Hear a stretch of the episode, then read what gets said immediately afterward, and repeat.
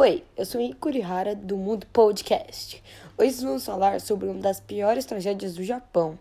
Às 14h45 do dia 11 de março de 2011, um terremoto de magnitude 8.9 atingiu o Japão. Uma hora depois dos tremores, as ondas gigantes atingiram a costa do país. As ondas chegaram a medir 10 metros de altura. As imagens do tsunami de 2011 são impressionantes. Barcos, carros e casas foram arrastados pela água. Várias cidades ficaram inundadas. O número de vítimas do tsunami de 2011 do Japão foi uma das mais mortais já registradas.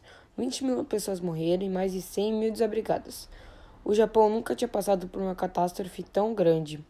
Isso acontece porque a crosta terrestre é formada por placas tectônicas, como se fosse uma casca de ovo achada em várias partes, que se movimentam o tempo todo, ora se aproximando e ora se afastando uma das outras.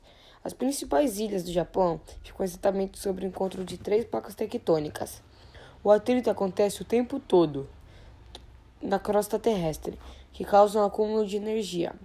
A liberação dessa força provoca um deslocamento brusco das placas, que causam os terremotos. O tremor que sacudiu o Japão teve um impacto de 27 mil bombas atômicas. Com, como esse terremoto aconteceu dentro do mar, formaram-se ondas gigantes. O tsunami que devastou parte do litoral japonês, ele viajou a 700 km por hora, quase a velocidade de um avião comercial. Um estudo feito mostrou que o terremoto que arrasou a parte do Japão deslocou o eixo da rotação da Terra. As consequências do terremoto no Japão foram muito tristes e causou muito sofrimento.